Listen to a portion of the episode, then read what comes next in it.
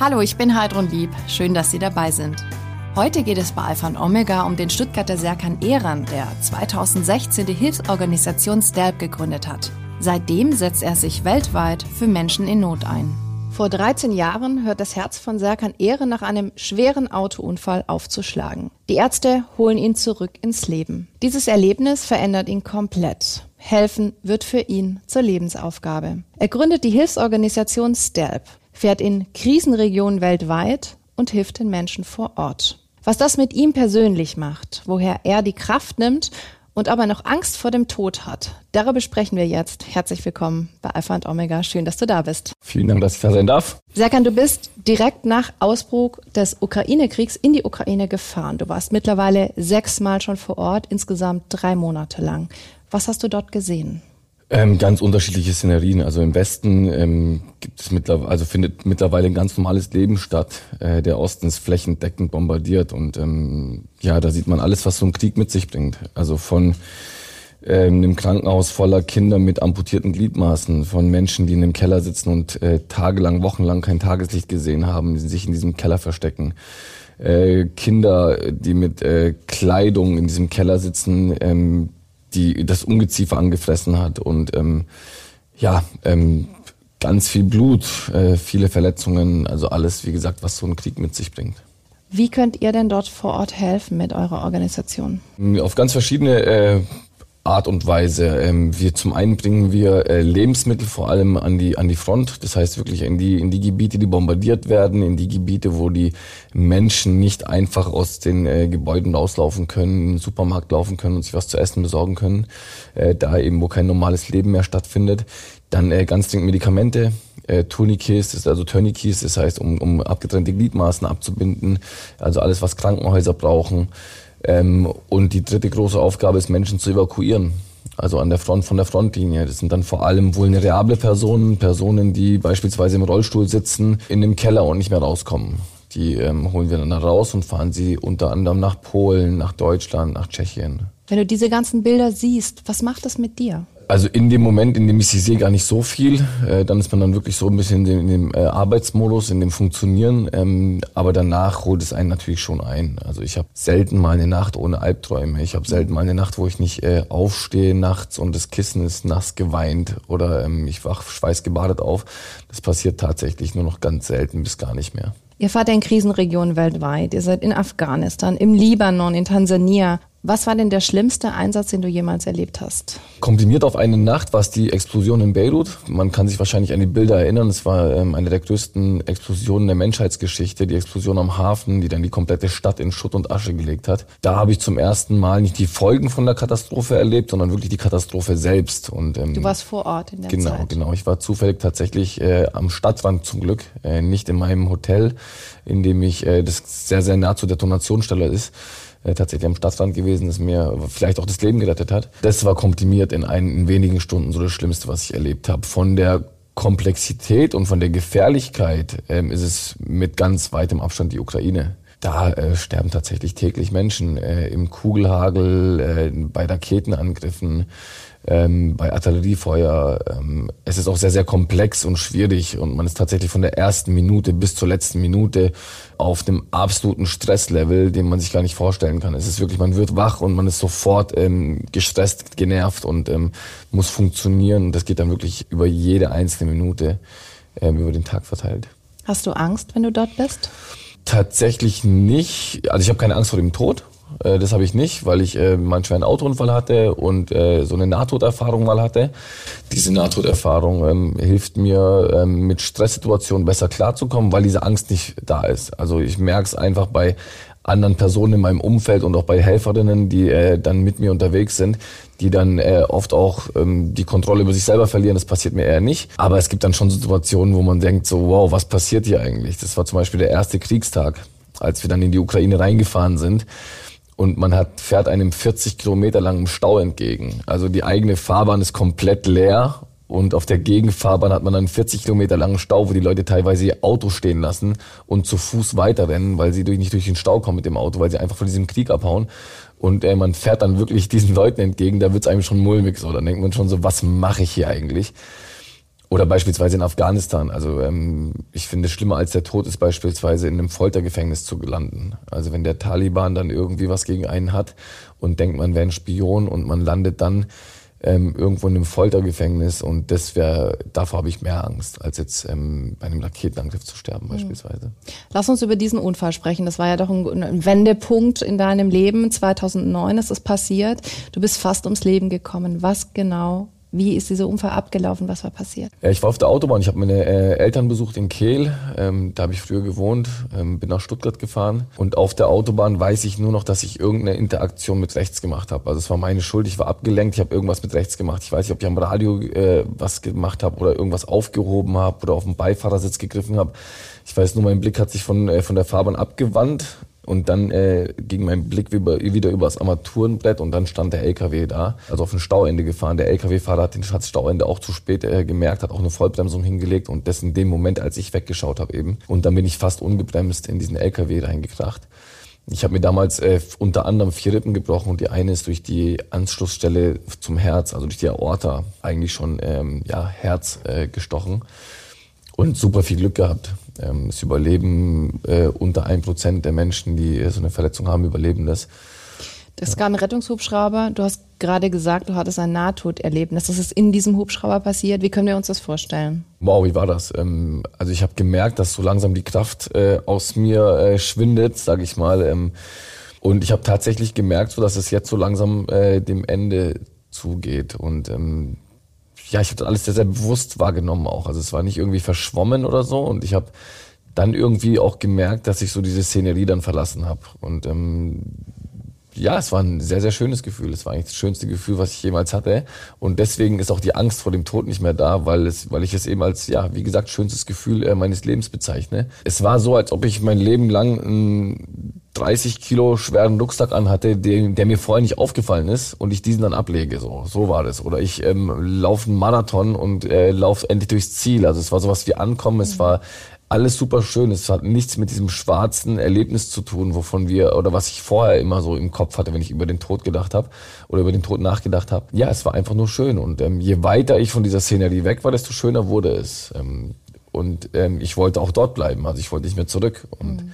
Ja, ich war fast sauer, als ich dann wieder gemerkt habe, dass ich äh, wieder in dem El wieder in diesem Helikopter bin und wieder diese Szene in diesem Helikopter merke, dann diese verbrannte Haut. Ähm, ähm, ich habe ein paar Brandwunden am, am, am, am, rechten Fuß gehabt, am Bein gehabt. Ich habe ähm, Atemnot gehabt. Ähm, es war überall alles voller Blut und ähm, ja, absoluter Stresslevel. Und ähm, mhm. dort, wo ich die paar Sekunden vorher war, da war es einfach schöner. Hat es auch so äh, deine Einstellung zum Tod insofern verändert? Du hast gerade schon gesagt, du hast keine Angst mehr vor dem Tod. Glaubst du jetzt auch an ein Leben nach dem Tod? So weit will ich nicht gehen. Also ich denke, also vom Gefühl her ja, aber ich wäre wär jetzt ein ja, wär, das wäre eine Spekulation. Also ich möchte jetzt auch nicht irgendwie sagen, das war ein Beweis dafür, dass es Gott gibt oder dafür, dass es ein Leben nach dem Tod gibt. So weit war ich nicht. Also es wäre mhm. alles reine Spekulation und das würde ich jetzt ähm, wahrscheinlich vielen, die jetzt äh, zuschauen, falschen Eindruck vermitteln, beziehungsweise meine eigene, meine eigenen Gedanken äh, vermitteln und das möchte ich nicht. Vom Gefühl her denke ich, ja, es geht weiter mittlerweile. Ja. Und das habe ich früher nie gedacht. Ich war ja. früher so ein streng wissenschaftlicher Typ. Wenn man mir was nicht bewiesen hat, habe ich es nicht geglaubt. Also es war so, ähm, beweise es mir oder es gibt es nicht. Und mittlerweile glaube ich schon, dass es da irgendwas gibt, äh, was ich so nicht erklären kann. Vor dem Unfall hast du als Fitnesstrainer gearbeitet, als Personal Trainer. Das bedeutet, du hast mit deinen Auftraggebern einfach Sport gemacht. So, du hast viel Geld verdient. Wenn du aus heutiger Sicht zurückblickst auf dieses Leben damals, was geht dir da durch den Kopf? Also damals in der Situation war es das Schönste, was ich mir vorstellen konnte. Ich habe tatsächlich dann einen Stundenlohn teilweise von 150 Euro bekommen und ähm, also viel, sehr viel Geld verdient. So. Ja. Das waren diese Privatstunden eben, die ich gegeben habe und es hat sich alles um mich gedreht. Es war ähm, recht schön. So, ich war der Mittelpunkt meines Lebens und ähm, aus heutiger Sicht war es ein sehr egoistisches Leben, ein Leben, das irgendwie keinen großen Sinn hatte. Mhm. So. Es war ein Leben, das vor sich hingelebt hat, aber ja auch keinen Mehrwert für die Gesellschaft hatte, keinen Blick äh, nach rechts und links. Und äh, das Schlimmste, was ich von damals eben weiß, ich bin in äh, recht einfachen Verhältnissen groß geworden, äh, bei einem alleinerziehenden Vater mit drei Kindern. Und ich weiß früher, wie ähm, ich ja gesagt habe, so hey, wieso hat das Nachbarskind drei Fahrräder und ich keins? Und äh, wie kann es sein, dass äh, mir dieses Kind keins abgibt von, von den Fahrrädern? Also wirklich als ganz kleines Kind habe ich so gedacht. Und ähm, zu der Zeit habe ich diese Gedanken vergessen einfach. Ich habe mhm. einfach vergessen, wie es war, als ich diese Gedanken gefühlt habe und gelebt habe. Und die sind nach dem Unfall wieder gekommen einfach. dass ich, diese, dass ich mich darüber wieder, ähm, dass ich darüber wieder nachgedacht habe, wie war es denn früher und ähm, wieso hast du das nicht besser gemacht als dieses Nachbarskind jetzt? Ja. Der Unfall hat dich schon sehr verändert. Du hast auch dich nicht mehr aufgeregt über einen Stau oder eine Bahn, die zu spät kommt. Du hast angefangen, dein ganzes Leben zu hinterfragen. Was konkret hast du hinterfragt? Ja, eben dieses Dasein dieses Dasein, dass es eben nur um mich geht, ähm, dieses, dieses, dieses, dieses, dass ich eben vergessen habe, wie es war als Kind, ähm, ärmer zu sein. Ich meine, global betrachtet war ich immer noch eines der fünf Prozent reichsten Menschen der Welt. Äh, das muss man auch dazu sagen. Mhm. Aber aus dieser Sicht heraus, und das hat sich verändert, so dieses Mindset, dass ich eben gedacht habe, so, oder wieder den Blick wahrgenommen habe, oder ja, wieder diese, diese, diese Umwelt wahrgenommen habe, was da draußen eigentlich passiert. so Und das ist eben ja, wieso geht es eigentlich nur um mich? So. Es war so ein äh, Anstoß sozusagen. Es hat dann viele Jahre gedauert. 2016 hast du dann STELP gegründet, die Hilfsorganisation. STELP setzt sich zusammen aus Stuttgart und HELP. Was ist die Mission dahinter? Was möchtest du erreichen? Genau, also vielleicht erstmal der Unfall war so ein Mindset-Wechsel, aber bis ich es dann auf die Straße gebracht habe, hat es tatsächlich sieben Jahre gedauert und da habe ich wieder ein paar An Erlebnisse gebraucht, um eben zu verstehen, dass ein Mindset-Wechsel nicht reicht, sondern eben, äh, wenn man wirklich einen Impact haben will, wenn man wirklich was verändern will, dann äh, muss man mehr machen. Und dann ähm, ja, kam es dann tatsächlich zu Stelp. Was ist unsere Mission? Ähm, Menschen, die frieren, sollen eine Decke bekommen, Kinder, die Hunger haben, sollen was zu essen bekommen, Familien, die dringend Medizin brauchen, die sich nicht leisten können, können sollen diese Medizin bekommen. Also das ist äh, in aller allergrößter Einfachheit erklärt. Die Organisation ist ziemlich gewachsen jetzt in den Jahren, da kommen wir gleich noch ausführlich äh, drauf zurück. Heute müsstest du gar nicht mehr selbst in die Krisenregionen fahren, du machst es aber immer noch. Warum? Zum einen, weil ich möchte, weil ich wissen möchte, wo das Geld hinkommt. Also ich möchte dafür ähm, ja, dafür stehen, äh, zu, beziehungsweise möchte ich garantieren, dass das Geld dort ankommt, wo es ankommen soll. Und deshalb äh, bin ich vor Ort und ähm, ich sehe auch mein Leben nicht wichtiger als äh, das äh, des ukrainischen Freundes, das ich kennengelernt, den ich kennengelernt habe, oder äh, von einem Volontier im Verein. Ja, ähm, ich kann nicht von anderen Leuten erwarten, dass sie ihr Leben riskieren und äh, dabei zusehen. Ähm, und deswegen war der, ist immer klar, dass ich äh, ganz weit vorne mit dabei bin. Und aber wie gesagt, vor allem auch die Verantwortung. Wir haben nicht nur den, die Großspende des Konzerns, wir haben auch die 10 Euro, die von der alleinerziehenden Mutter mit zwei Kindern kommt, am Ende des Monats, die sie üblich hat und uns in die Hand drückt und sagt, hier, macht was, macht was damit. Und äh, da möchte ich einfach wissen, dass dieses Geld ankommt. Mhm. Du hast gesagt, du hast keine Angst mehr vor dem Tod. Du hast vor kurzem geheiratet. Wie geht's denn deiner Frau, wenn du in diese Krisenregion, in diese gefährlichen Einsätze fährst? Ja, natürlich nicht gut, ähm, klar. Ähm, ihr geht's auch, ähm, ja, also das ist kein gutes Gefühl. Ich meine, von Beirut hat sie aus der, aus der, aus der Presse erfahren. Äh, in den Nachrichten hat sie gesehen, dass diese Stadt in die Luft gegangen ist. Ähm, hat äh, von einem Partner von uns erfahren, dass ich im Gefängnis gelandet bin und äh, für, äh, oder ja, ähm, angeklagt werde, weil ich äh, spioniert habe. Es war natürlich nur ein Vorwand. Ich habe nichts getan, außer ein Flüchtlingslager äh, versorgt.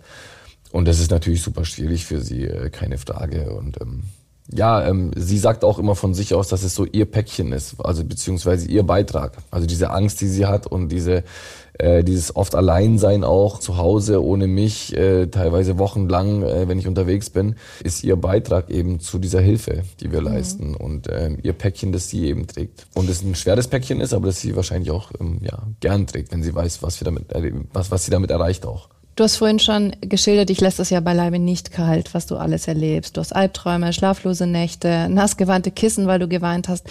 Warum tust du dir das an? Ich glaube, dass ich ähm, ja diese Ungerechtigkeit äh, und das ist für mich die größte Ungerechtigkeit, die es äh, auf dieser Welt gibt, ähm, dass man von Geburt an benachteiligt ist oder eben ähm, ja einen Vorteil hat und äh, man hat vor der Geburt keinen Test bestanden, der einen dafür qualifiziert hat, äh, in Mitteleuropa auf die Welt zu kommen. Genauso hat der Mohammed äh, im Jemen, der in Jemen auf die Welt gekommen ist, vor der Geburt nichts falsch gemacht, ähm, dass er im Jemen auf die Welt kommen muss. Und diese Ungerechtigkeit, die einfach ähm, ja unfassbar groß ist. Wir sprechen über Erbe etc. Das ist so die nächste Stufe, aber die, das Grundlegende ist überhaupt, in welche Familie werde ich geboren. Diese Ungerechtigkeit, finde ich, muss man ausgleichen. Und ähm, ja, und da versuche ich meinen Beitrag zu leisten. Du bist extrem viel unterwegs, du arbeitest extrem viel, eigentlich so gut wie jeden Tag.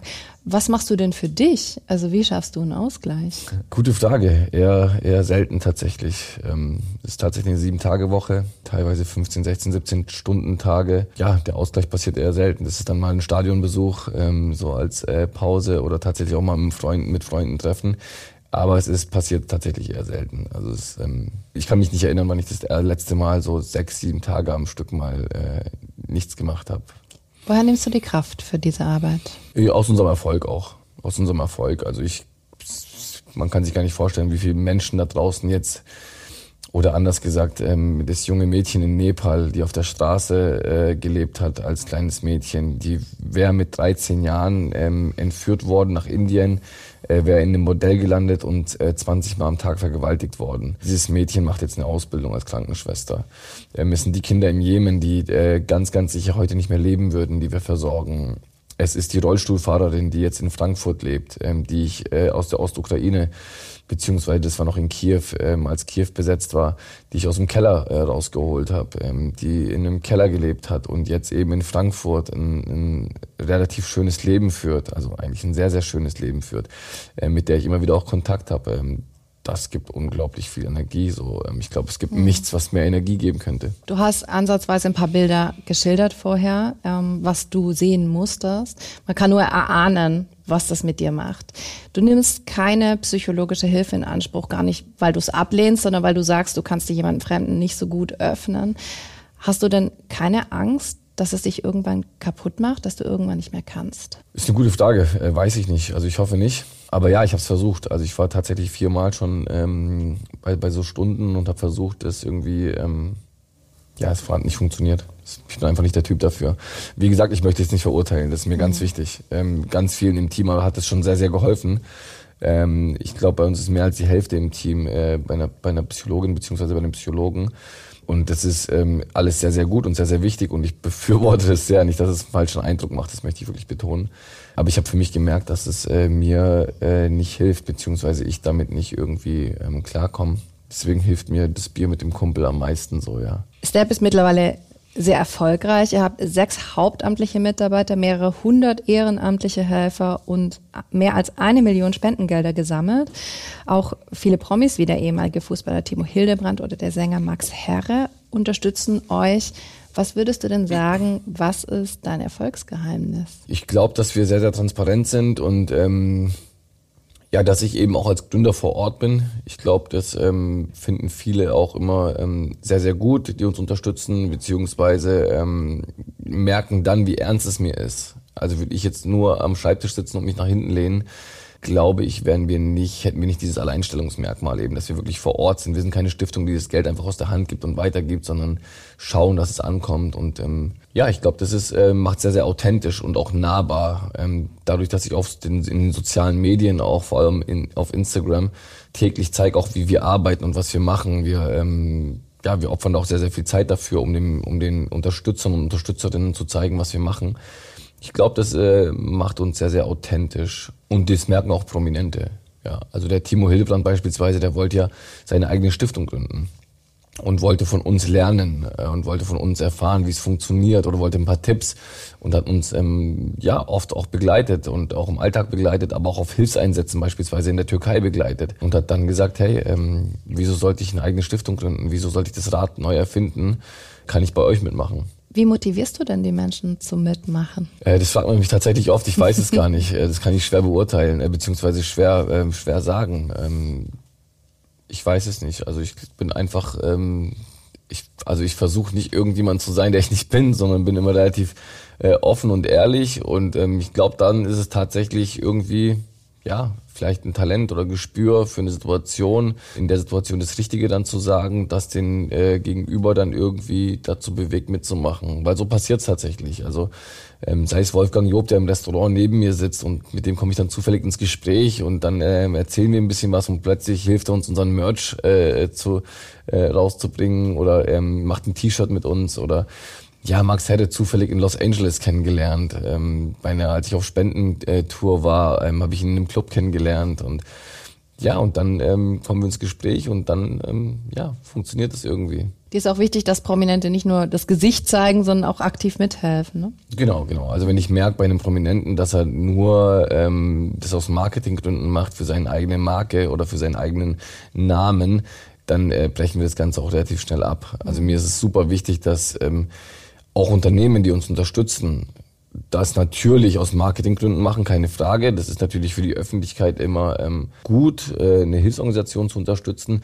Aber wenn ich jetzt mit einem Unternehmer äh, spreche, der dann vor mir steht und sagt, dafür möchte ich jetzt äh, fünf äh, Social Media Beiträge und äh, ich mache das und ich möchte das, im Gegenzug möchte ich das und das, dann merke ich, das ist einfach nicht ehrlich. Und mhm. ähm, das schätze ich an unseren äh, ja, Sponsoren, Sponsorinnen sehr. Ja.